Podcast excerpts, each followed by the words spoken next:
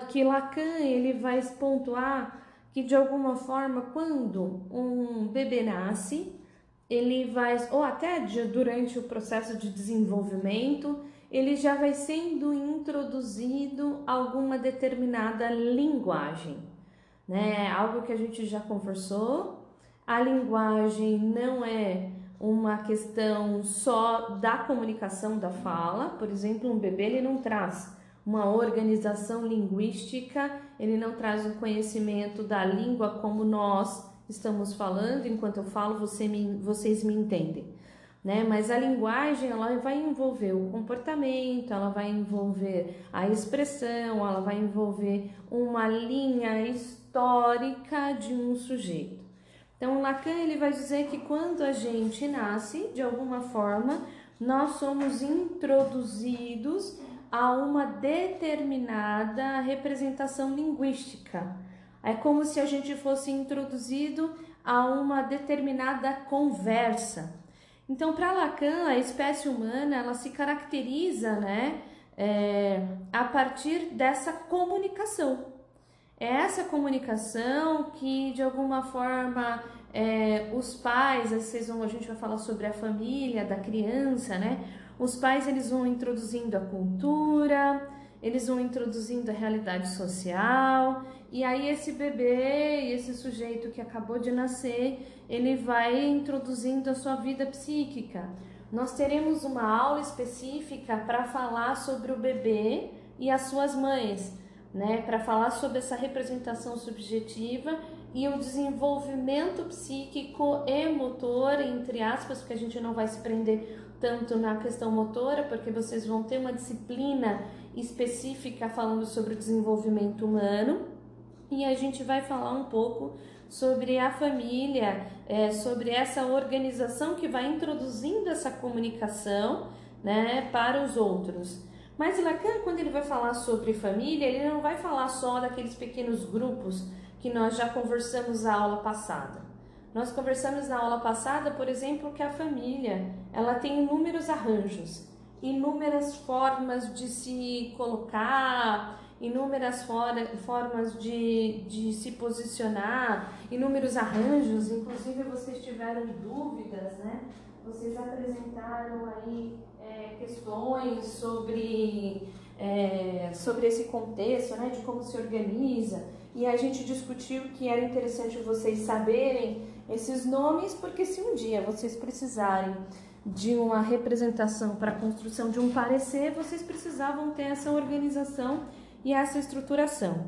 Mas aqui o Lacan ele vai trazer um conceito um pouco mais abrangente, porque ele vai falar não de uma família naqueles grupos pequenos, mas como a família humana, que nós, todos nós, uh, estamos diante de uma espécie, estamos diante de uma condição que nos coloca dentro de uma situação de igualdade. Né? E o que coloca nós uh, todos nessa condição de igualdade são os fenômenos sociais, né? São os efeitos, né? Que esses fenômenos sociais nos colocam como um grande grupo, a família humana. E essa família humana, para ele, esses efeitos, eles vão pelos arranjos familiares, né, que de alguma forma são as primeiras pessoas que nos auxiliam no desenvolvimento, vão introduzindo a fala, vão introduzindo a cultura, vão introduzindo a forma que a gente vai se posicionando no mundo. É, a primeira fase da vida, ela, o desejo dos filhos, as funções maternas, paternas, de filiação e de afiliação. Né? Todos esses efeitos da família humana são traços de linguagem, são traços de comportamentos humanos. Né? Vamos pensar, né? A gente vai ter aí na aula da Rita, a gente vai discutir sobre a função do pai, mas a gente poderia pensar também sobre a função da mãe. Provavelmente, se eu perguntasse para vocês o que, é pai e o que é mãe, vocês trariam aí inúmeros pensamentos sobre o que, que seria. Né? E esse pensamento sobre esse papel social e sobre essa representação, eles foram marcados por uma cultura e marcados por uma experiência singular de pai e mãe que vocês tiveram ou que vocês viram na espécie humana de outras pessoas. Né? Então a gente vai ter uma aula detalhada para falar sobre esses papéis. Né? Então, mas o que é interessante pensar como a família humana? Né? Embora a gente traga essas diversidades de traços, de representações, nessas atribuições há algumas instâncias culturais que elas vão denominando algumas características. Né? Qual é a atribuição do filho, que é ser filho? Qual é a atribuição é, do que é ser pai? Qual é a atribuição da representação cultural de escolha amorosa? Quais são os modelos? Né? Todas essas representações elas vão dizendo um pouco de marca da cultura e vão dizendo e vão modelando um determinado aprendizagem, é, uma determinada representação que a gente já recebe aí dos séculos passados e de alguma forma ou a gente tenta romper ou a gente tenta seguir com esses modelos. Então, quando a gente vai pensar, segundo Lacan, sobre a família humana e sobre esses traços que vão caracterizar os papéis das pessoas dentro das suas atribuições sociais, a gente tenta pensar que existe aí um modelo, uma forma, né, que vai determinar o que é o que, que é aceito. A gente começa a pensar, por exemplo, que a cultura ela já vai caracterizando, ela já vai modelando é, o que é esperado para cada um desses papéis. Né? E a criança, desde pequena, vai escutando e vai demandando essas leis e essas heranças que elas vão recebendo, essas reações né, que vão é, gerando essas leis. Vamos pensar aí num contexto de exemplo na contemporaneidade. É, a gente consegue pensar, e há uma demanda muito grande na clínica, diante das representações de papéis, por exemplo, a gente pode pensar no papel da figura de parentalidade e de pai e de mãe. Né? O luto, por exemplo, é, para um homem que perde a esposa, né? ele traz uma representação muito singular do masculino. Né? A sociedade ela vai marcando, por exemplo, que o homem tem que se empoderar, que o homem tem que ser o provedor, que o homem tem que trazer a condição uh, da cultura, que o homem tem que estar disponível, forte, ele não pode chorar. Né? Então a gente consegue perceber, por exemplo, dentro dessas atribuições, dentro dessas representações, o quão difícil para muitos homens é entrar em contato com o luto, uma vez que a cultura ela criva e ela modela que o homem precisa ser forte, mesmo diante aí de uma situação onde veio a óbito a esposa né? E ele passa a assumir os cuidados total uh, dos filhos.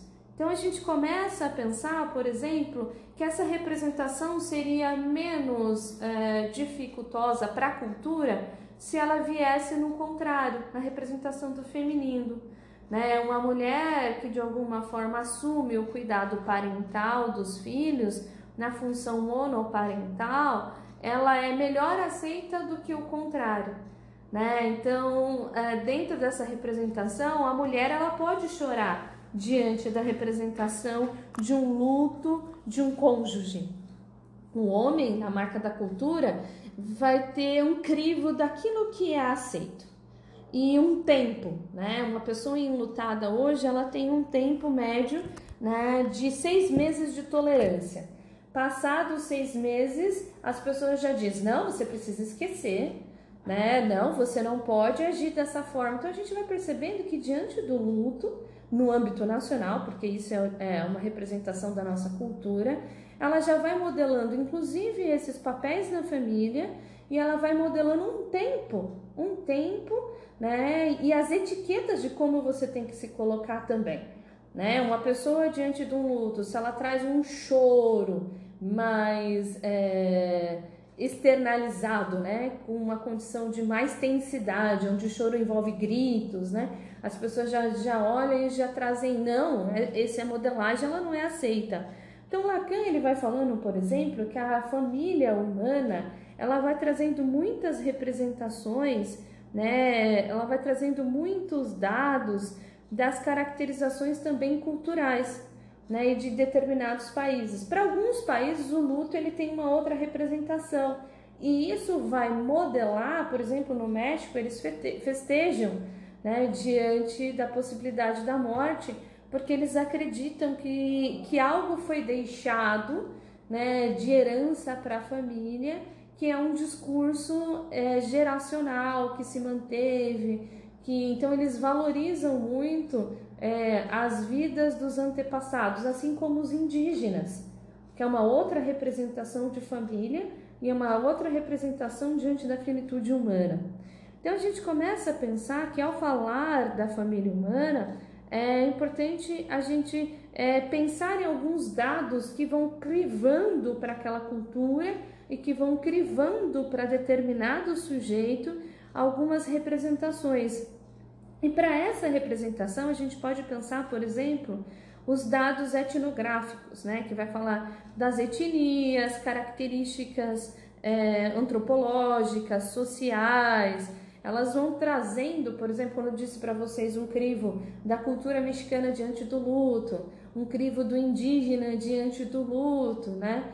É, dentro dessa representação, eles têm uma forma de concepção de homem uma forma de conceito de família que ela vai trazer uma outra organização. A conexão com a natureza, por exemplo, para a população indígena, ela é uma das primazias.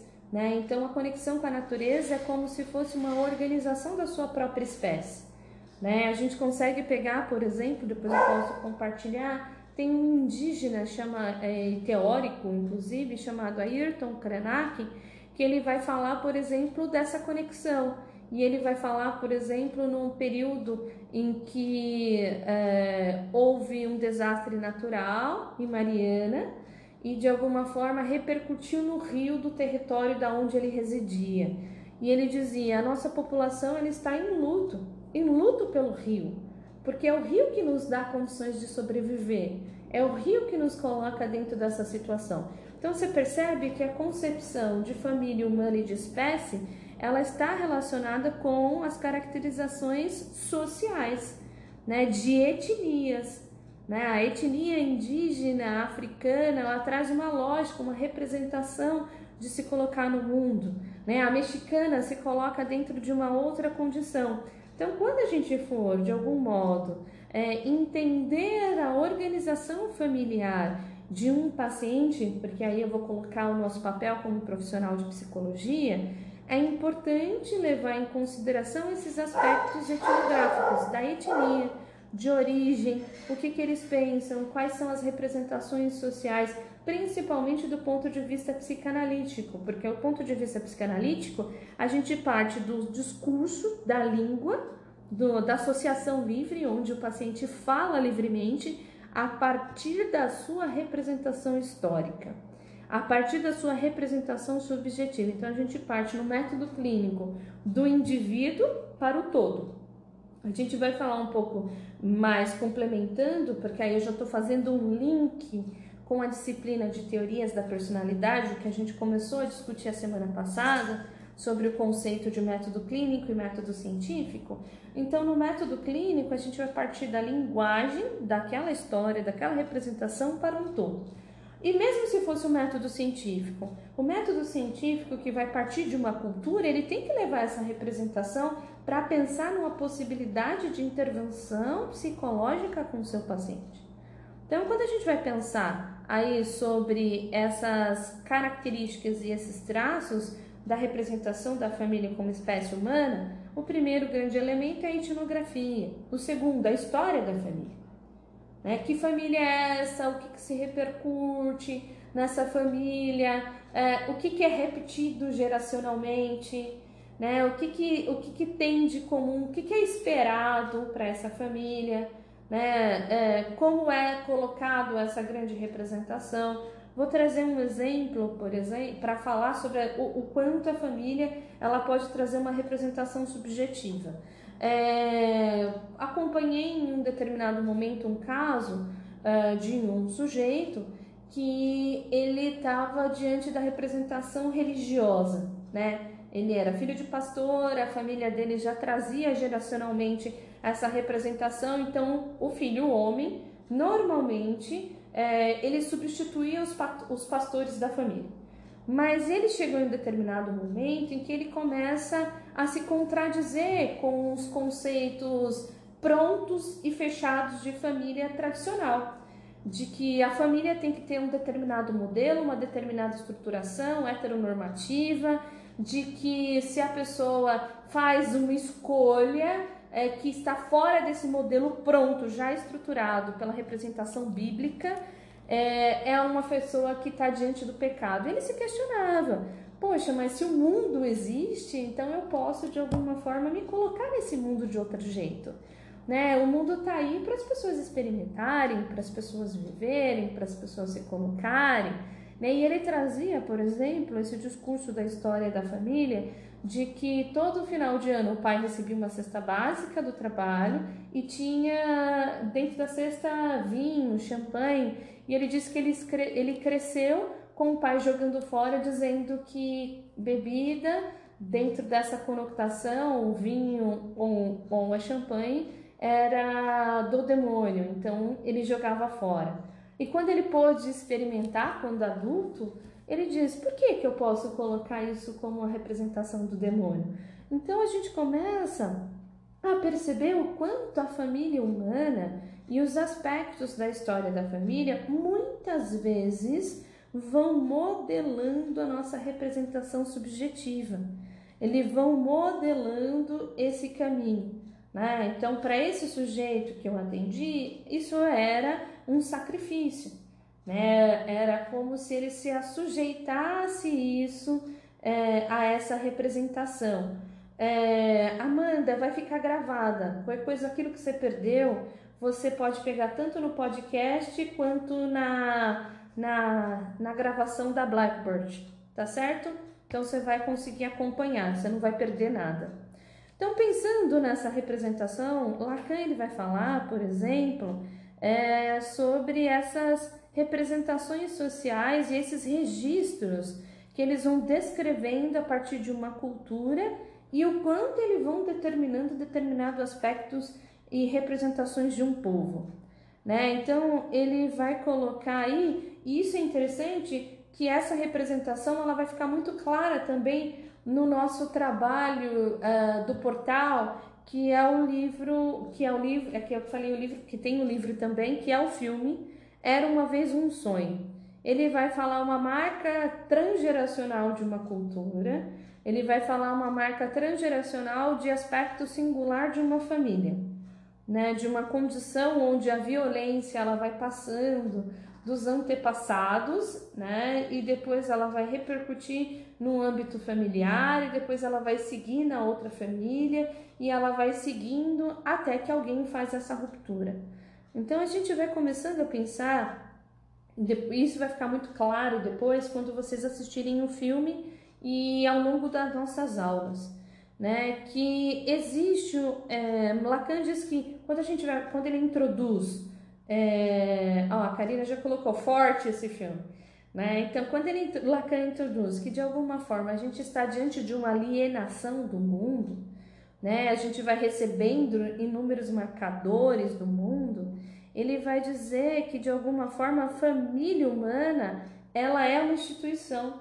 O que, é uma instituição? Ela pega elementos que são instituídos tanto pela cultura como dentro de uma história transgeracional. Quando eu digo transgeracional, é de trans no sentido de mais de uma geração. A gente vai recebendo essas representações.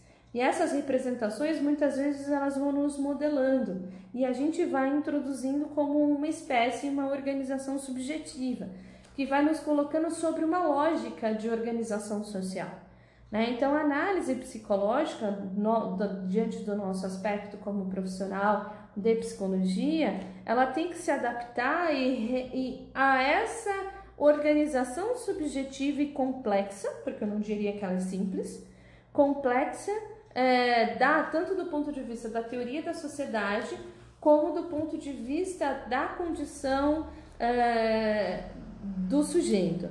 Como eu disse para vocês, né, quando a gente vai pensar diante da representação da espécie humana, a gente recebe isso desde os séculos passados, século XIX, XVIII, XIX, XX, né, que vão traçando um pouco do que a gente tem hoje, né, a gente vai percebendo é, esses traços que de alguma forma são também perceptíveis aos olhos e também são internalizados, que a gente vai crivando como uma forma de agir e uma forma de ser e uma forma de se colocar. Né? E quando alguém de alguma forma decide sair desse modelo, sair desse traço que é colocado como uma representação socialmente aceita, assim como, por exemplo, eu trouxe o exemplo do sujeito que faz parte de um grupo religioso do qual tem modelos de estruturação de família fixa, que é o heteronormativo e que tem uma forma para você seguir.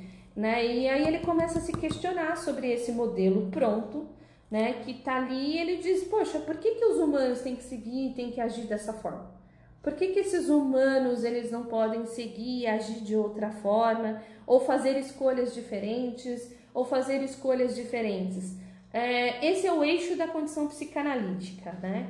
O eixo da condição psicanalítica, quando ele vai começar a desconstruir o um modelo pronto, científico, que vai dentro de uma organização de modulação, Freud foi o primeiro teórico a apresentar é, essa questão quando ele vai pensar, por exemplo, nas pacientes histéricas. Claro que ele vai dizer que a condição da histeria também poderia acontecer em homens, mas ele vai narrando que a, em, predominantemente no feminino. Por quê? Porque as histéricas elas traziam uma representação no século XIX, que é o século do Freud, né? Ela trazia uma representação uh, de um feminino já pronto, estruturado. A mulher tinha que nascer, ela tinha que assumir um determinado papel, e esse papel era só os cuidados da casa e os cuidados do filho.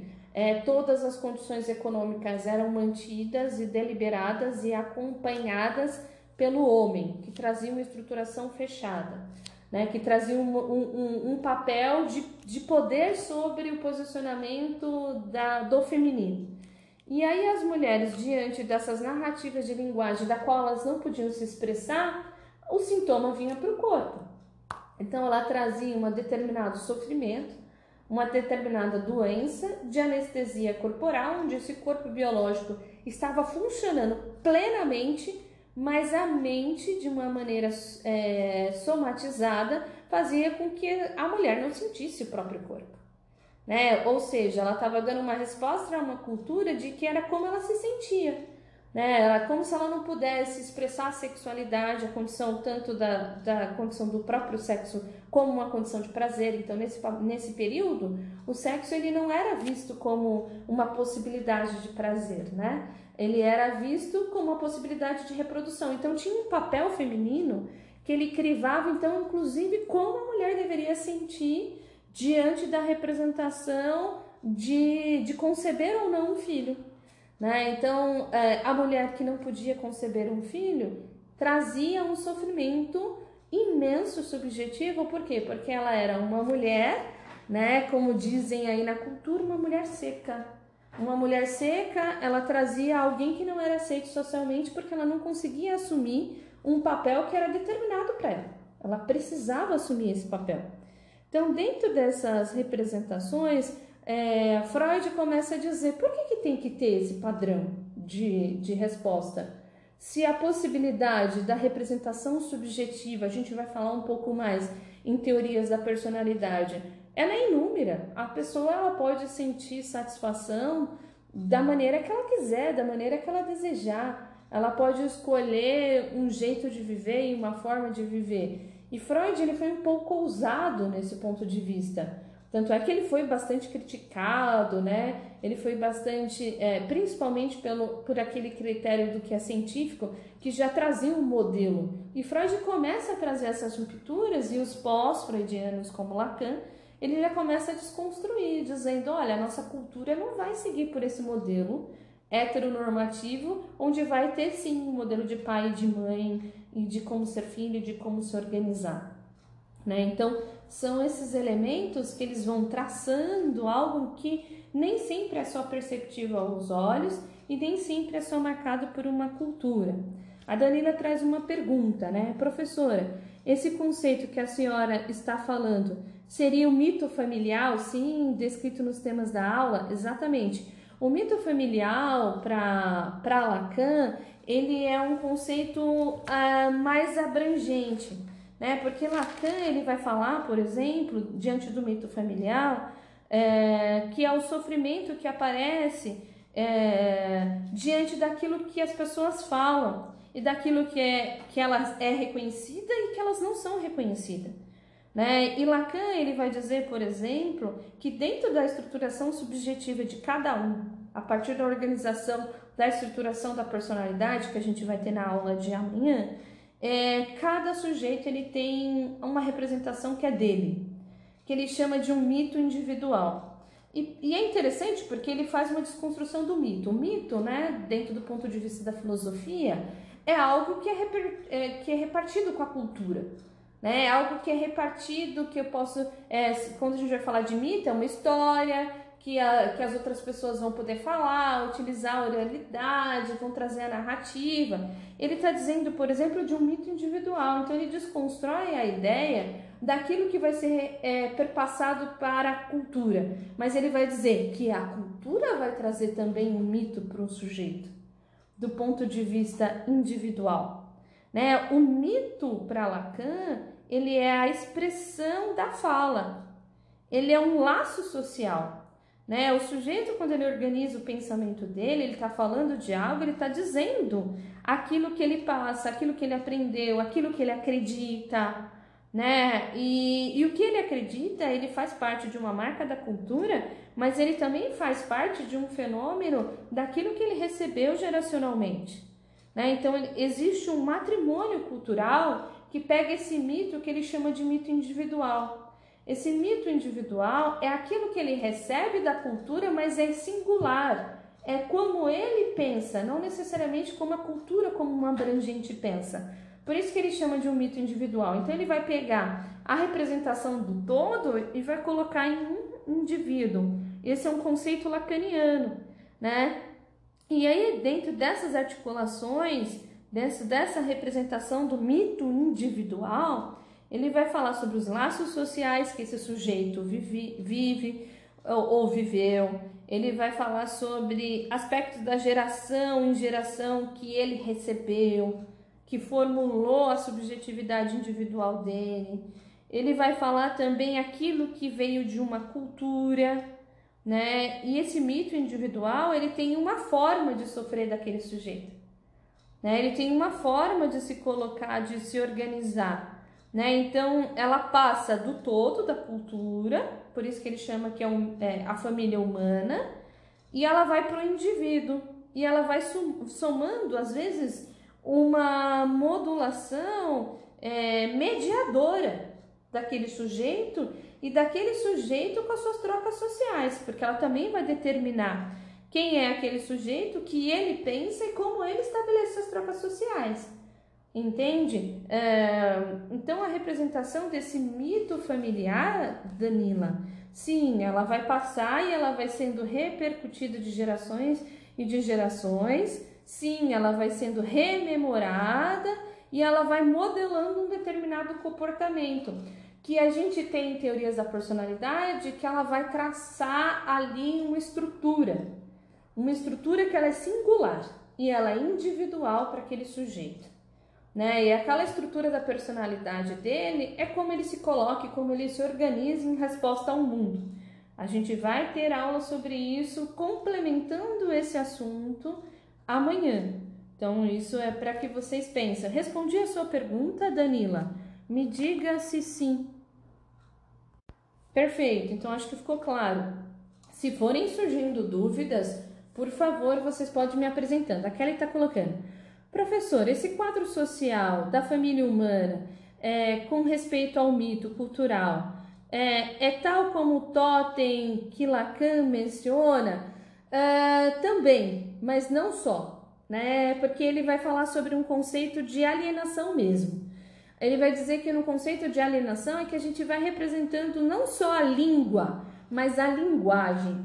Aí, no conceito de Lacan, ele vai trazer um para fazer essa representação, Kelly, ele vai trazer uma Lacan ele vai se apropriar, ele vai fazer uma releitura de de Freud. E ele vai dizer assim: bom, vamos colocar um pouco mais científico na representação daquilo que as pessoas dizem que Freud não era científico, porque ele vai falar de um ponto de vista subjetivo.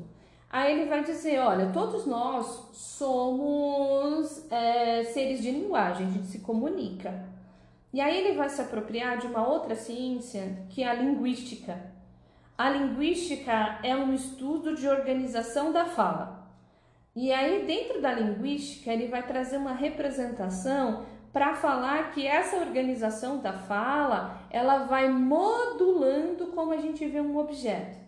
Eu vou trazer um exemplo. Se eu perguntar para vocês, pensem agora sobre a cor azul. O que, que vocês imaginam? A cor azul. O que, que vem na mente de vocês? Escrevam aí. O céu, para Kelly e para os demais.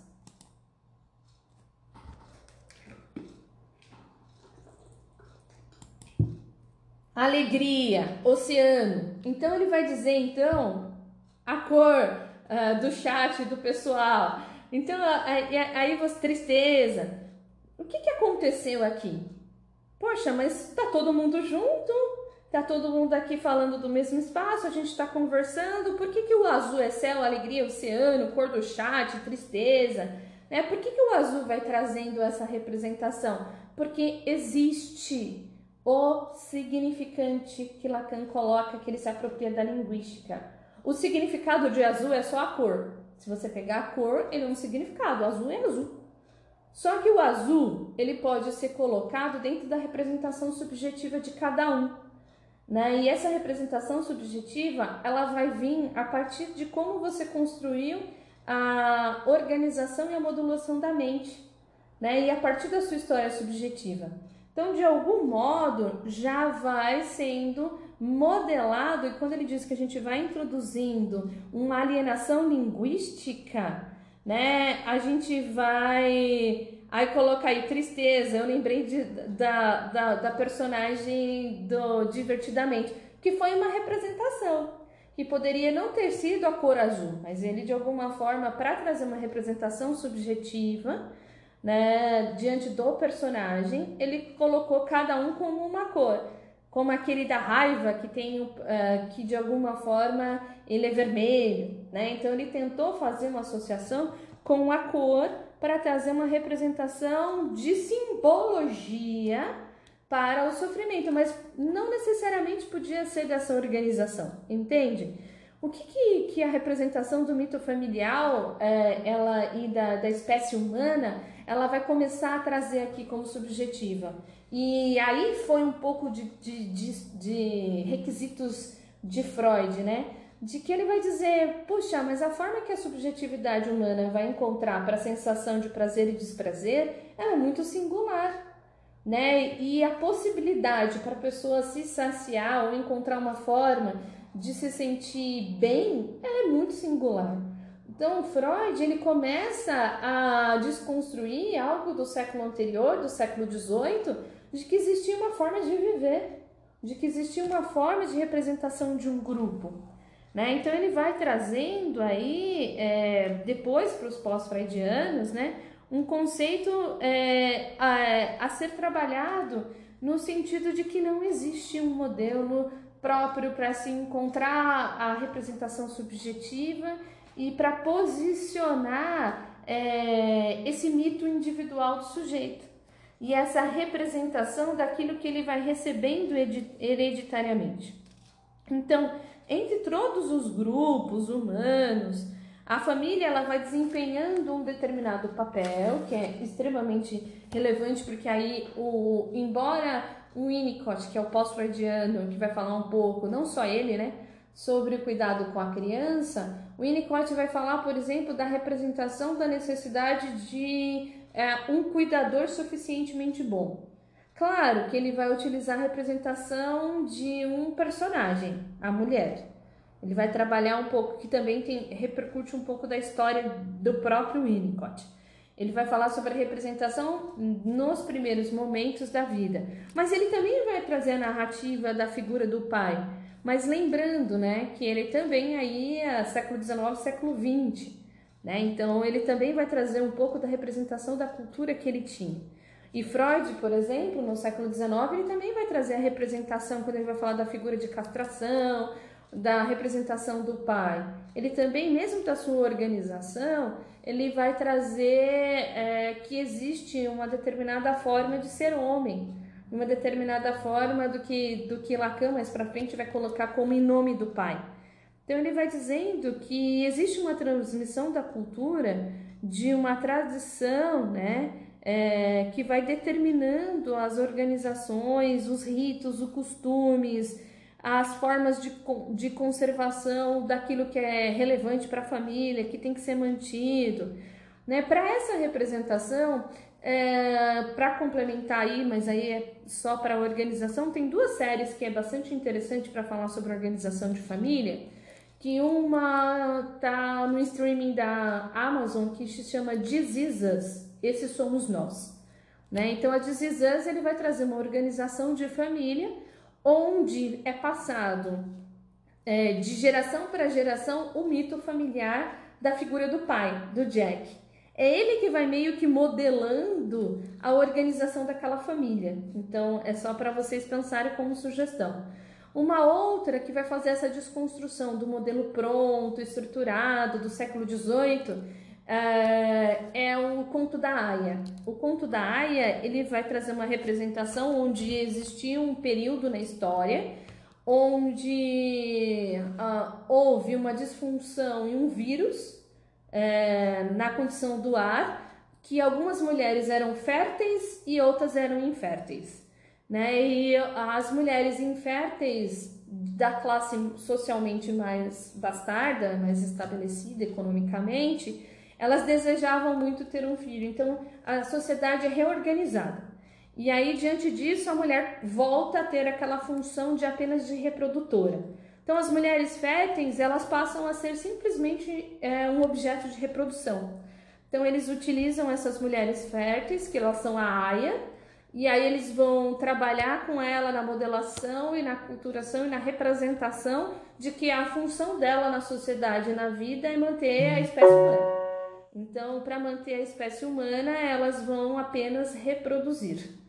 E aí eles pegam essas aias e eles vão levar elas, vão ficar por um tempo é, na família e ali naquela família o, o representante da família engravidam essas aias e quando nasce o filho ela deixa, ela destina esse filho para aquela família.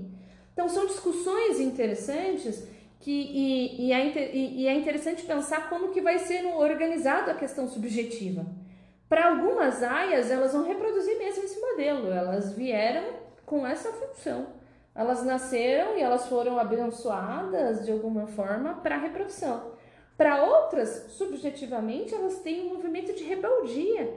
Elas querem desconstruir. Por que, que elas têm que usar o corpo para essa função?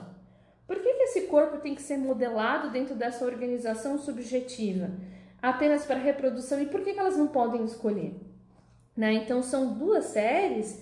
Uma que vai trazer uma representação do eixo central, que é o This do papel do pai, e ele vai, tipo, modelando geração e transgeracionalmente, porque ele, ele faz um, um, um, um a forma que é organizada a série, ela vai fazendo como em três tempos né? Futuro, presente e passado.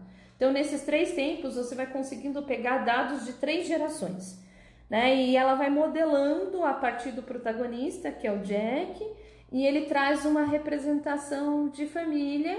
E dentro dessa representação de família, eles tentam manter em geração a geração. Digito, sim, o, o nome da série, é, das duas séries aqui, eu vou digitar para vocês. Uma, ela tá no streams, é This Is Us, que é em inglês. Vocês é, prende, tá? Então vocês vão gostar, eu acho. Ou depois eu posso também compartilhar, se vocês preferirem, o, o trailer. Eu compartilho o trailer da série no grupo de WhatsApp, tá? Mas pode pesquisar. This Is Us, uma, escrevi aqui o conto da Aya. O Conto da Aya, ele tá. Acho que não sei se é no HBO, mas dá para vocês baixarem também se vocês quiserem. Uma é This Is que tá na Amazon Prime, e a outra, o Conto da Aya, ou vocês baixam o streaming para assistir, ou as duas séries estão em andamentos, mas já dá para vocês fazerem essa conexão. E se vocês assistirem, provavelmente vocês vão fazer conexão com a aula. Isso vai ser bem interessante pode até trazer os episódios para que a gente possa discutir. Né? Então, é, quando a gente vai pensar sobre essa representação de família, a gente vai percebendo da transmissão da cultura que ela vai modelando a forma que a gente vai construindo esse mito individual, essa representação de como eu me reconheço no mundo. Inclusive, vai, a gente consegue perceber em geração em geração o quanto alguns ritos e costumes eles vão sendo conservados né? É como se fosse um, um patrimônio de determinada família que vai sendo organizado e vai sendo traçado. Então a família é, ela vai recebendo aí é, esse sujeito ele vai recebendo a partir desde o nascimento ah, essa linguagem, né? Aquilo que, que Lacan coloca essa alienação, essa representação, que pode proporcionar, do ponto de vista do desenvolvimento psíquico, um sujeito bem organizado, democrático, como a gente vai discutir em aula em um dos textos de Winnicott, ou que ele pode trazer também uma outra representação de sofrimento, né? Que vai presidindo ali desde os primeiros desenvolvimento psíquico. E é interessante pensar que para Winnicott, por exemplo, essa representação e essa organização da família, ela vai narrando, ela vai condicionando, inclusive, as nossas primeiras emoções.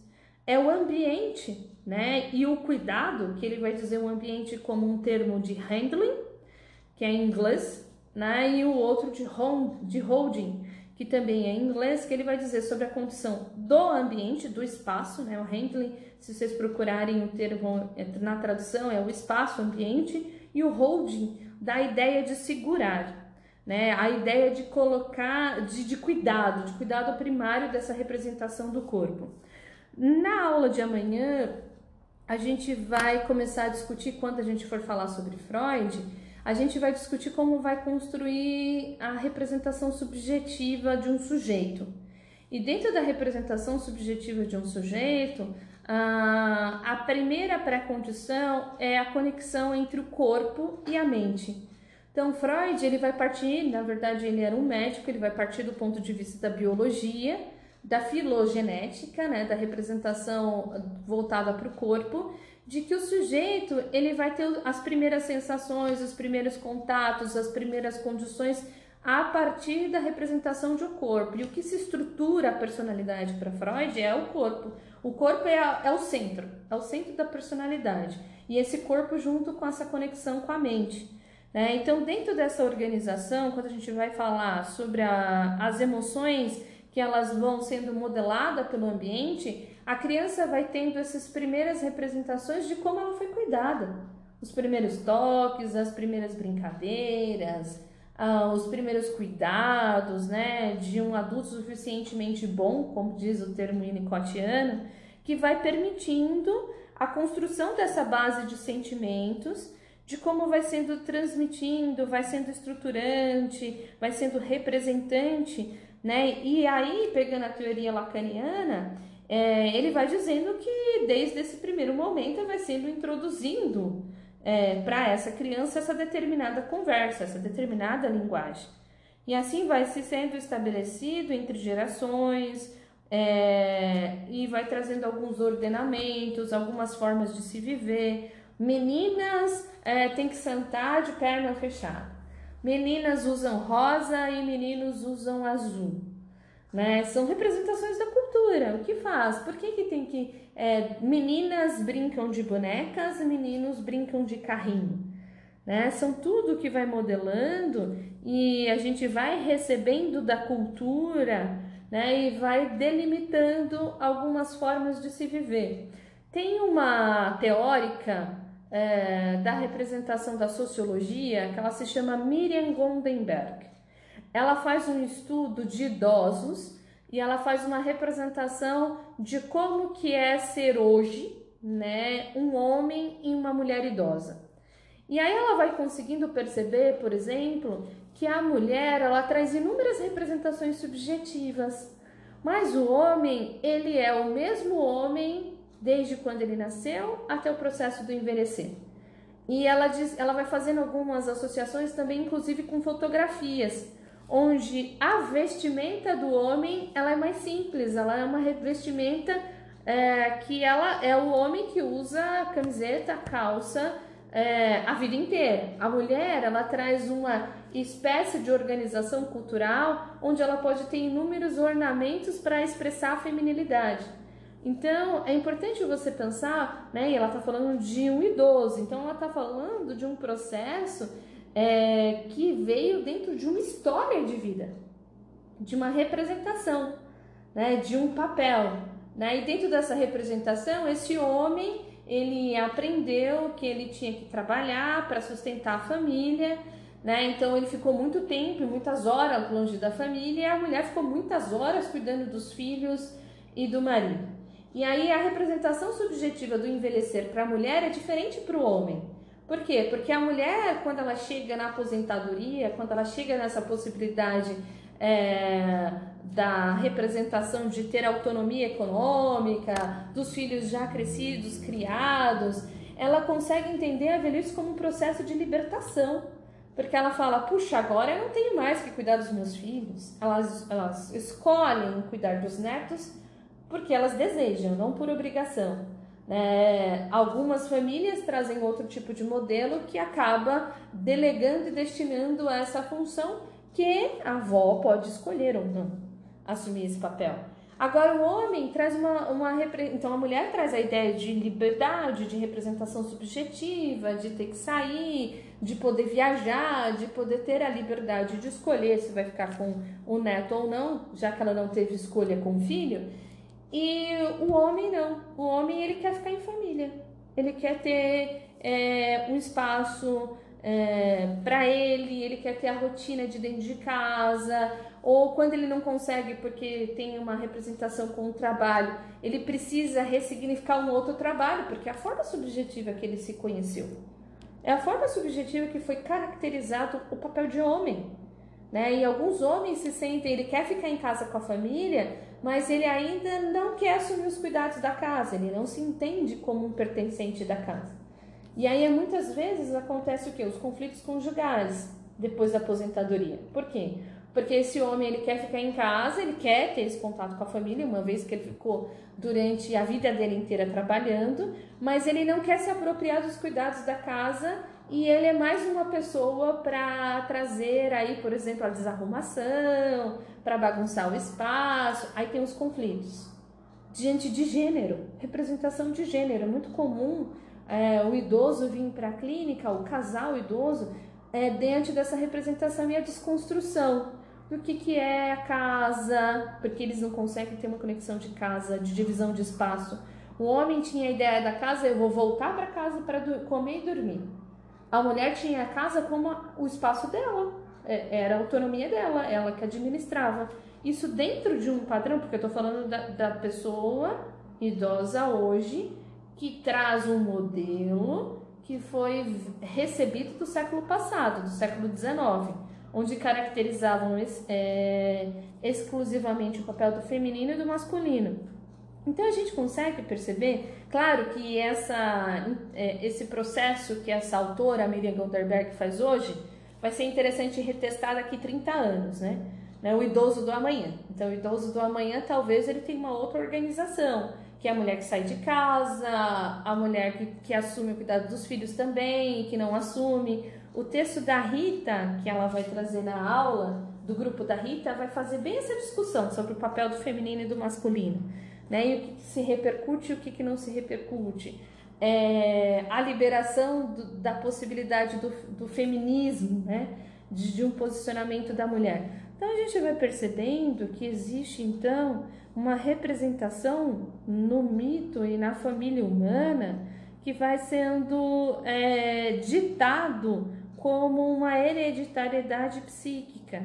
Ela vai revelando conceitos, traços que elas vão definindo uma linhagem, uma unidade, elas vão modelando o nosso comportamento a partir, inclusive, do nome. O nome ele vai trazendo uma determinada modelação, vai determinada um certo, uma certa condição que vai sendo colocada para você. Né? A gente consegue perceber, por exemplo, o nome de uma família que tem uma condição socioeconômica X, ela vai colocando um determinado status uma determinada representação e essa transmissão de empoderamento pelo nome, às vezes é o que vai modelando e que vai definindo também esse sujeito. É o que vai definindo também os comportamentos, as condições da descendência, de como essa família tem que se colocar, como eu disse para você, para vocês, de um paciente em que é, transgeracionalmente é, são famílias de pastores e, e determinam para ele que ele vai ser o próximo sucessor. E de alguma forma ele não quer assumir esse lugar. E para ele é muito difícil, porque tem um sentimento de culpa, de é como se ele estivesse sendo rebelde. É como se ele estivesse se posicionando contra a uma representação é, transgeracional da sua linhagem. Né? E para ele é uma dor psíquica muito grande embora ele consiga perceber que não existe um modelo pronto para se seguir a vida, para ter as suas escolhas, mas ele se sente preso subjetivamente a essa linhagem transgeracional, né? Como se ele tivesse predestinado a ter que ser pastor. E ele não quer seguir essa lógica, né? E ele cada vez mais envelhecendo, e percebendo o pai envelhecendo e ele vai adoecendo psiquicamente, porque ele não quer seguir essa composição, ele quer fazer uma ruptura com esse modelo.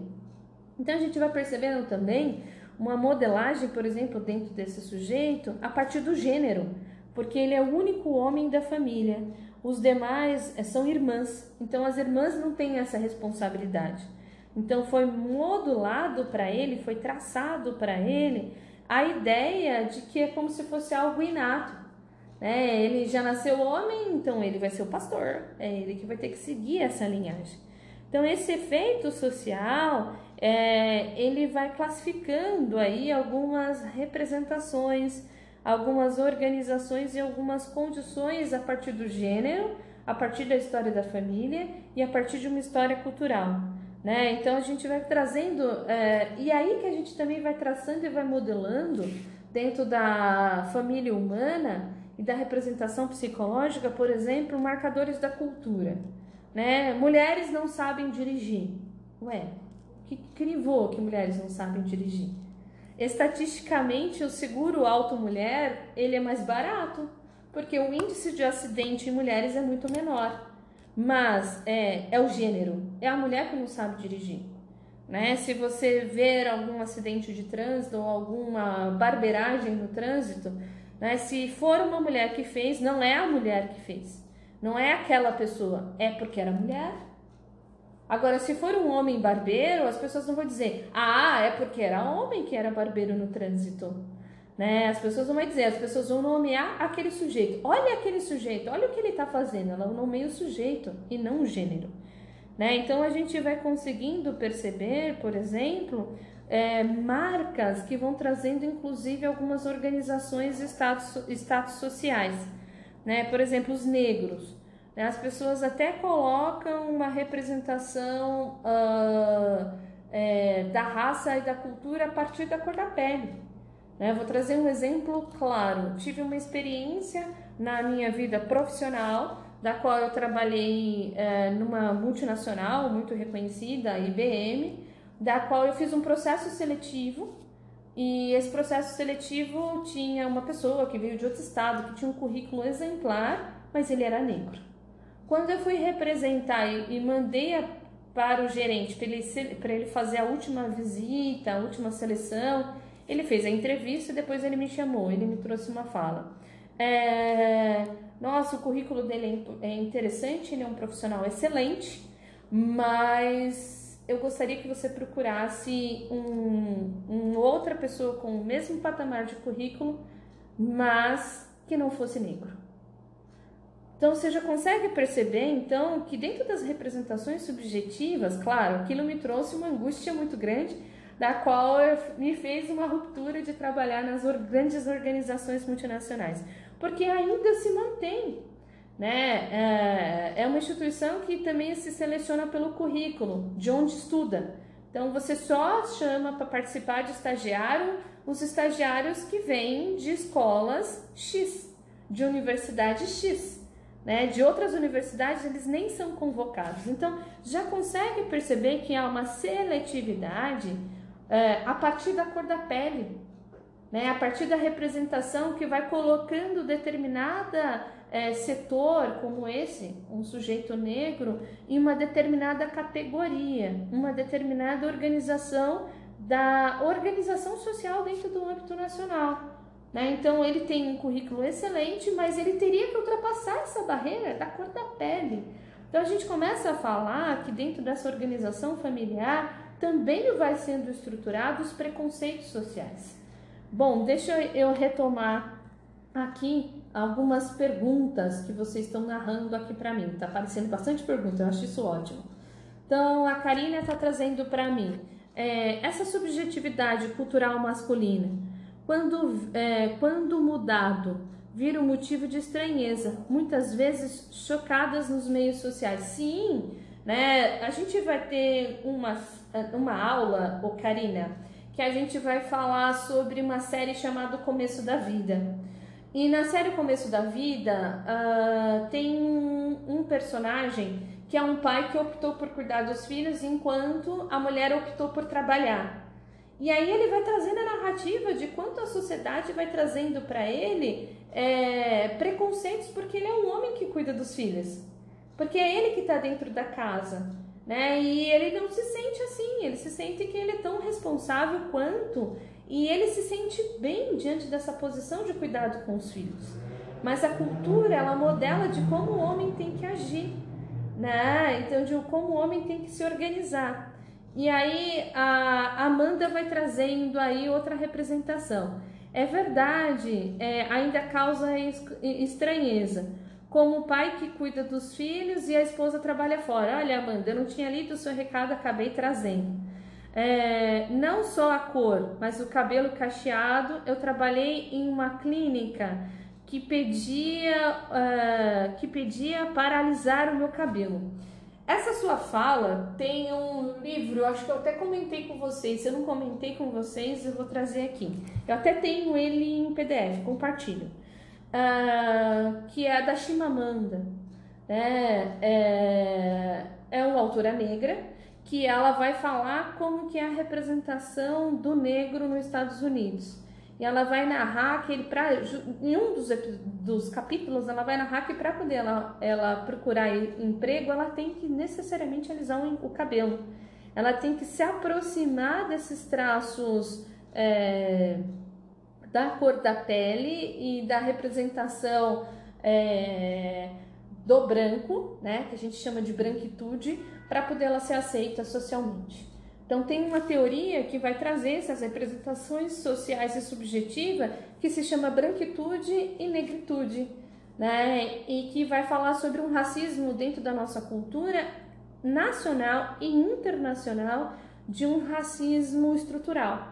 Né? Então, quem fala bastante sobre isso são dois historiadores, um é advogado que ah, eu esqueci o nome, Silvio de Almeida, que depois eu posso compartilhar a sugestão para vocês. Ele inclusive tem um canal no, no YouTube.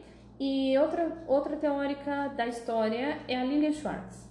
Ela também tem um canal, tem inclusive no Instagram, a Lily Schwartz, que ela vai falar justamente sobre isso. E a Lily Schwartz escreve, escreve um livro, né, O Espetáculo das Raças, que ela vai dizendo justamente o quanto vai sendo modelado esse preconceito que ele vai sendo estruturante em uma cultura.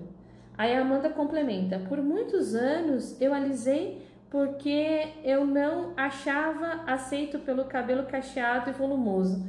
É, Para você ver como o racismo é estrutural, Amanda. Ele vai modelando a nossa cultura, ele vai modelando a forma de como você tem que se posicionar no mundo. Ele vai sinalizando é, essas condições, assim como o processo do envelhecer.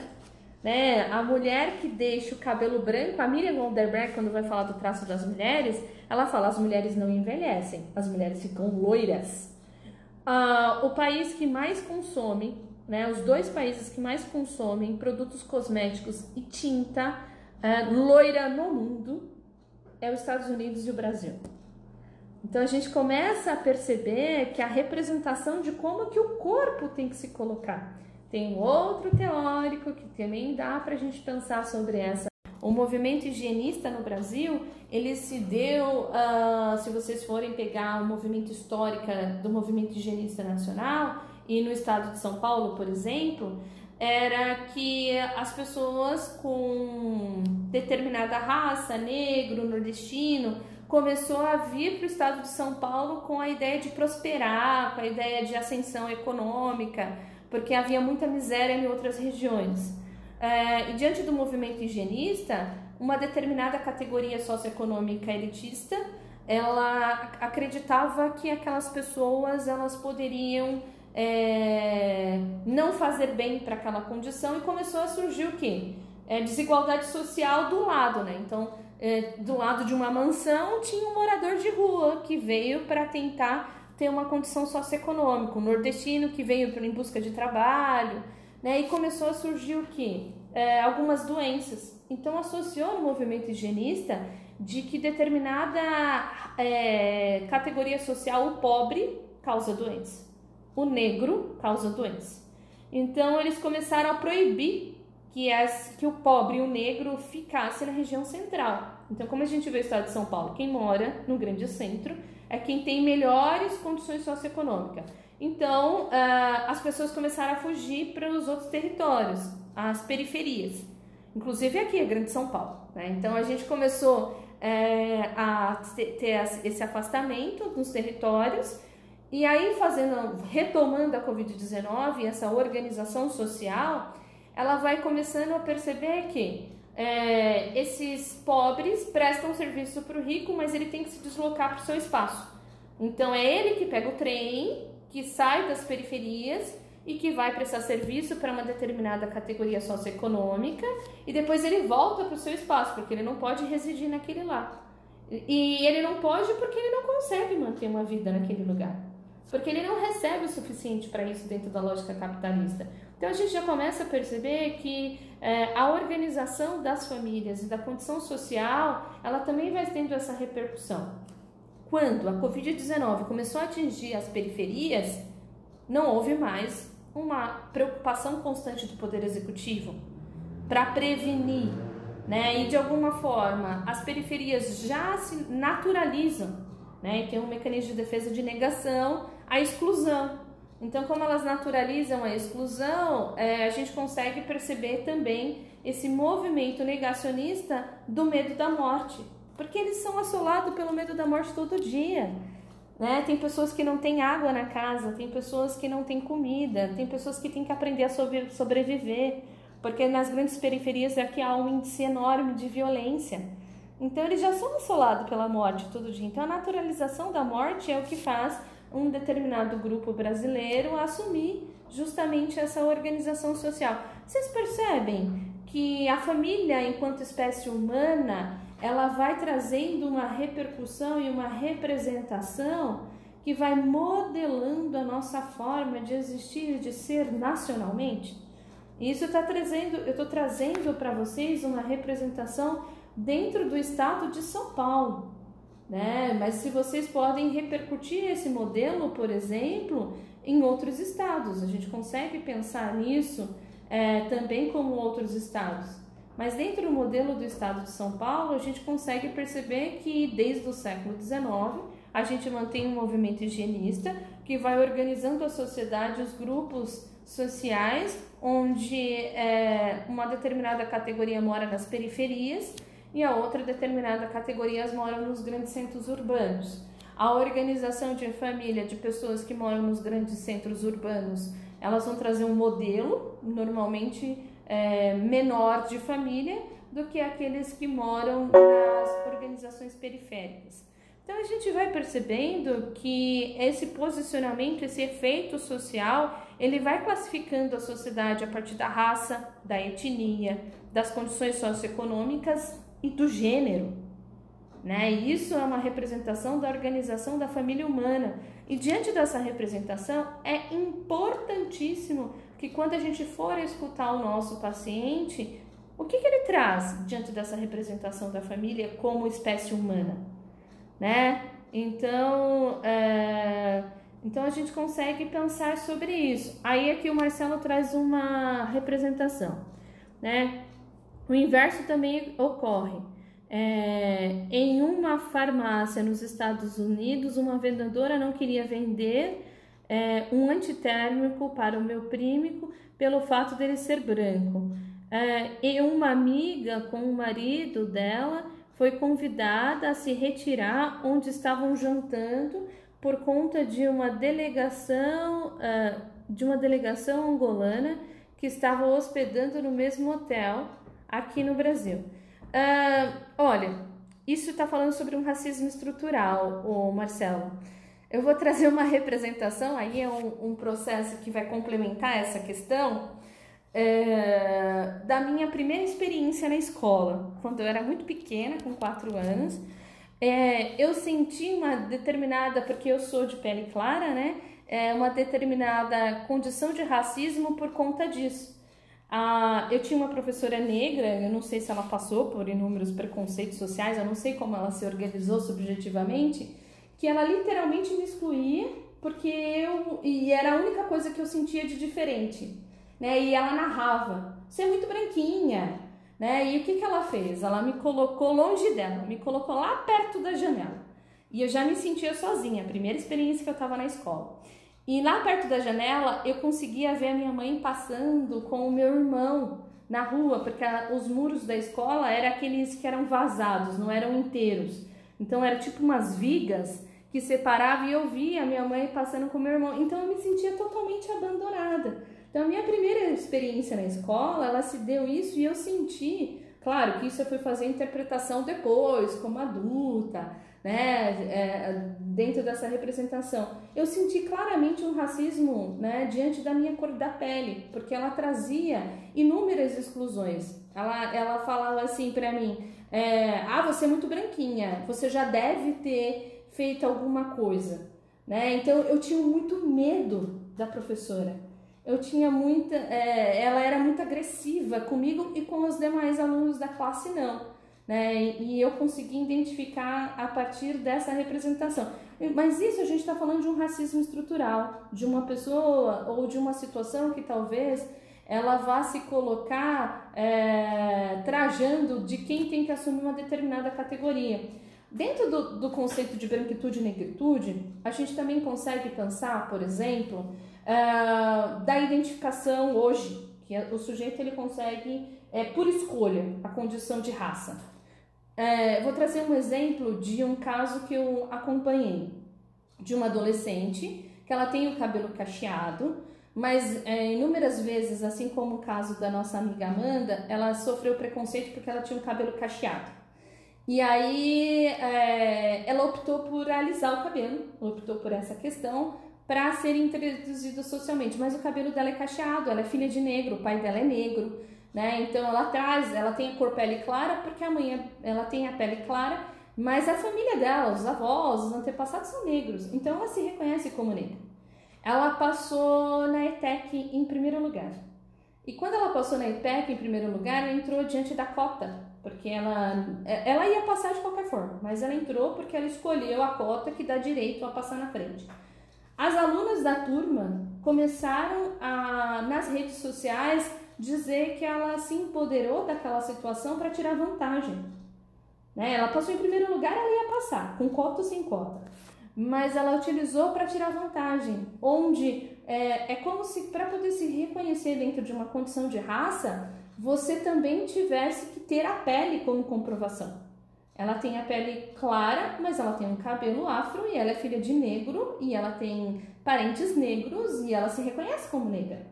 Então a gente consegue pensar, quando a gente vai falar sobre o conceito de branquitude e negritude, que ele é muito mais amplo. onde existe um, um preconceito dentro da própria categoria, que a categoria negra, ela só identifica o negro aquele que tem a determinada cor de pele. E a questão da, do negro hoje ela é uma representação subjetiva, numa condição de raça, né? De como você se identifica. Se ela é filha de negro e ela tem o cabelo cacheado, ela se reconhece como negra.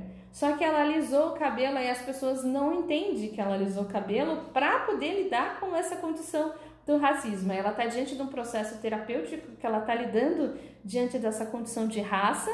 E aí a gente consegue ir percebendo que é, é o que o Silvio Almeida coloca, né? Um racismo estrutural dentro da nossa organização. Então, dentro dessa, desse racismo estrutural, a questão de determinar a raça que você pertence, ela é muito subjetiva. E ela vai narrando a partir desses traços, como a Amanda colocou. O cabelo cacheado já colocava ela em uma determinada categoria. E ela, por muito tempo, até que ela pudesse se perceber, ela se adaptou. Ela não se colocou como um sujeito no mundo. Né? Ela, ela, de alguma forma, ela não se inseriu no mundo, ela se assujeitou ao mundo a partir do que Lacan coloca como uma alienação cultural, como uma alienação da família humana. Né? Aí a Karina colocou o exemplo de COVID, do, do Covid atual, não. É, acho que no Covid não, porque no Covid a gente vai conseguir perceber que determinada categoria socioeconômica ela sempre vai ter determinados privilégios para o acesso à saúde.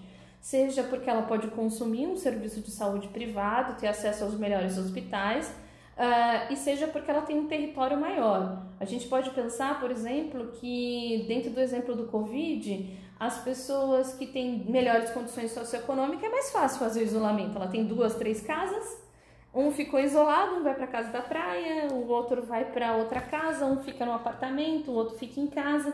É fácil fazer isolamento. Né? Agora a gente consegue pensar que uma determinada categoria socioeconômica, onde as pessoas moram em um território de, de poucos metros quadrados, onde tem um quarto coletivo, como se faz o isolamento? Onde ela vive diante de um racionamento de água, né? E ela não tem água é, encanada ou ela tem de alguma forma é, não tem caixa d'água. Ela precisa tomar banho, chegou do trabalho e normalmente a hora que começa a cortar água, pelo menos aqui no modo Tietê, 9 horas da noite. Ela chegou do trabalho, ela não tem como tomar banho.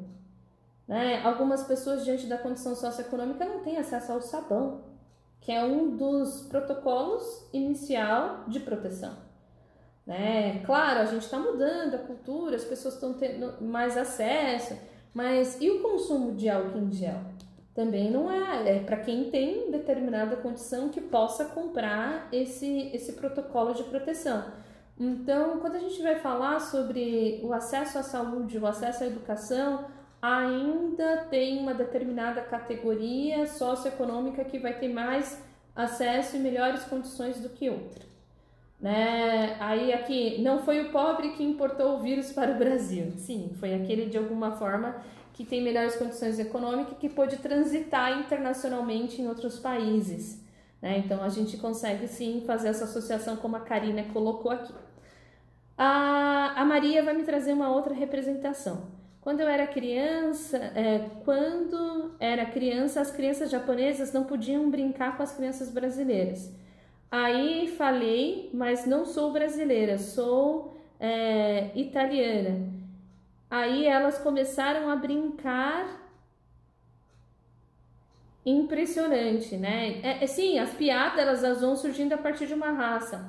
É interessante pensar porque é, o imigrante também sofreu muito no começo, né?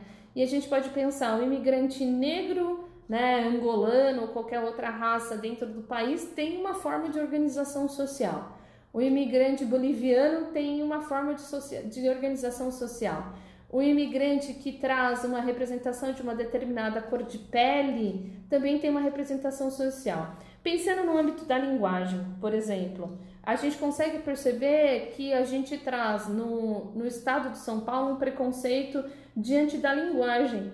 Quando um nordestino chega, porque ele tem uma forma de expressão que é muito própria da linguagem nordestina, dentro do nosso estado, a gente começa a identificar, ele não é daqui. Ele não é daqui e surge é, nas escolas e na introdução social um preconceito por ele ser nordestino. Por quê? Porque ele traz uma forma de linguagem diferente. Assim, por exemplo, até de estados mais próximos, do Rio de Janeiro, que traz um sotaque, uma forma é, concreta. É como se o estado de São Paulo, porque ele, ele é um centro socioeconômico é, com melhores condições aqui dentro, o mais rico do Brasil, uh, é como se eh, as pessoas que morassem no estado de São Paulo elas tivessem um status maior por elas serem é, residentes de um estado que é mais rico do, do, do Brasil. Então a gente consegue também perceber, Maria, esse exemplo. Né? Então aí quando colocou as crianças japonesas, elas é, também traziam essa representação de preconceito. Por quê? Porque era como se elas não pertencessem, pertencessem a esse território. Né? A gente ainda tem discursos, e muitas vezes atrelado à religião, que são associados de que outra, pessoas de outros lugares, inclusive chinesas, né? A gente vê muito hoje a discussão. Ah, eles querem se apropriar do nosso território, eles querem se apropriar do nosso espaço, eles querem é, dominar esse lugar e começa a trazer um preconceito, falas, inclusive de representantes nacionais que vão trazendo um determinado preconceito para um determinado país e carregando uma determinada representação de cultura, né? Aí se colocou, não seria preconceito dos japoneses? Também são preconceitos, porque ele não reconhece essa organização. Não só do, do, dos japoneses, mas de, por quê? Porque ele se entende como uma determinada condição de raça. Entendeu, oh, oh, Maria? Então, dentro da sua raça, eu só aceito aquilo que é parecido comigo. Eu só aceito essa determinada representação. Sim, o que você está colocando é, é, dentro desse preconceito, ele está sendo narrado. E isso vai dizer um pouco sobre essa organização social enquanto espécie humana, que ele vai dizendo como que você tem que se modelar, como que você tem que se colocar a partir daquilo que também é visível aos olhos. Mas a representação subjetiva como espécie humana, ela deveria entender que todos nós somos de alguma maneira, aí tem um teórico, né, o Eric Fromm, que a gente vai discutir em teorias da personalidade, que ele vai falar que, um, que a, a humanidade ela só vai prosperar quando a gente se conhecer como uma espécie, como se fôssemos todos irmãos dentro de uma condição da existência humana. Enquanto a gente não se reconhecer na mesma condição como humanos, haverá desigualdade, haverá exclusão, haverá preconceito, haverá é, outras situações. Né? Então, isso, isso é importante. Aí a Amanda complementa aí. Meus avós são negros. Se você desejar, você mesmo que tenha a, a pele clara, como eu posso imaginar e ver pela foto, você pode se reconhecer como negra, Amanda, porque a, hoje o status de organização subjetiva, de gênero, de nomeação, tanto é que o nome também tem o um nome social e o um nome pessoal. O nome social nem sempre está atrelado ao gênero que você nasceu como espécie humana hoje. É, aí o Marcelo coloca, assim como existe preconceito em relação aos brasileiros no mundo afora. Sim, né, em relação aos brasileiros. Por quê? Porque nós somos um país subdesenvolvido. Né? Nós somos um país subdesenvolvido e nós somos um país que de alguma forma é, vai colocar uma determinada condição socioeconômica diferente. Assim como, por exemplo, nós trazemos uma determinada ascensão é, para o norte-americano, né, o estadunidense. Ah, eles são os imperialistas, né? E a gente tá, é muito discutido, principalmente no momento contemporâneo de que eles são detentor, porque eles são uma grande potência socioeconômica. Né? Então, dentro dessa organização, a gente vai empoderando é, o estrangeiro e desempoderando o âmbito nacional. Né? Então, a gente vai percebendo o quanto a família humana e a representação da cultura elas vão permanecendo e vão trazendo modelos, representação de traços de família, de como tem que ser o pai, de como tem que ser a mãe, de como o negro tem que se comportar, de como a mulher tem que se comportar, de como o homem tem que se comportar, né? Então vai traçando umas funções que vão constituindo um sujeito, né? Então esses conceitos eles vão narrando aí como se fosse um eixo, né? Uma representação. Então nos escritos psicanalíticos é, Freud ia traçando uma demanda de como tem que assumir a representação do homem, é, de como é esperado o papel da criança, de como é esperado o papel do feminino. É, mas Freud começa com seus primeiros traços dizendo por que, que tem que ter essa modelagem? Por que, que tem que ter essa cultura? E os pós-freudianos como Lacan, ele começa a se contestar. E ele começa a pensar também que há uma mudança na cultura que está repensando sobre esses modelos de família, que está repensando sobre esses operadores é, que vão, dentro do desenvolvimento da espécie humana, é, se organizando. Né? Então, a gente começa a pensar que tem um modelo de família do Oriente, tem um modelo de família do Ocidente, tem um modelo de família do México, tem um modelo de família do indígena. O indígena ele se entende como uma grande família. Todos que moram naquele espaço, naquele determinado território, eles cuidam das crianças. Tanto é que a legislação nacional, quando vai falar sobre a condição da adoção, para esse público, ele tem um, diversos artigos é, é, pensando para essa cultura. E dentro dessa representação, se vem a falecer um pai ou uma mãe biológica de uma criança indígena, a comunidade adota a criança. É a comunidade que assume essa representação porque existe uma marca social, ok? Aí a Kelly traz uma pergunta. Uh, professor, o preconceito em questão. É, eu, come, eu é, comentei com uma amiga japonesa em que a família foi imigrante. Comentei é, a ela que eu estudei somente com japonês em escola pública por muitos anos e eu aprendi a ficar quietinha porque eles é, não se relacionavam comigo. E só depois que eu percebi que havia uma certa discriminação, que acho que é o mesmo caso da Maria. A minha amiga disse que os japoneses sofreram muito preconceito ao se estabelecer nessa região quando vieram da guerra. É, o contexto histórico de como eu fui recebida, eu aprendi e transmito muito essa cultura. É, foi justamente o que aconteceu com a Maria né, que ela estava comentando. É, e vocês estão falando aí de Moji, né, que eu sou tipo A, aqui a gente não tem um número predominantemente japonês, mas aí vocês conseguem perceber, inclusive que eles têm monumentos dentro do parque da cidade, tem um museu, né, é muito forte essa representação da cultura japonesa em Moji. Ah, em Suzano também, em Suzano também tem, eles têm templos Inclusive, tem dois templos, eu acho que em Suzano, que, que vai falar um pouco também sobre essa representação da cultura japonesa. Sim, eles vão trazendo. E, e também não é só isso que a cultura japonesa representa, né? A cultura japonesa ele, ele é um povo excluído historicamente. Se você pegar sobre os movimentos é, da, dos japoneses, de como eles se organizaram socialmente para sobreviver, né? Inúmeras guerras, inúmeros conflitos. É, que eles tiveram que aprender a sobreviver, que faz com que eles sejam um pouco mais recluso, mais reflexivo, mais cabreiro, com a possibilidade da vinculação.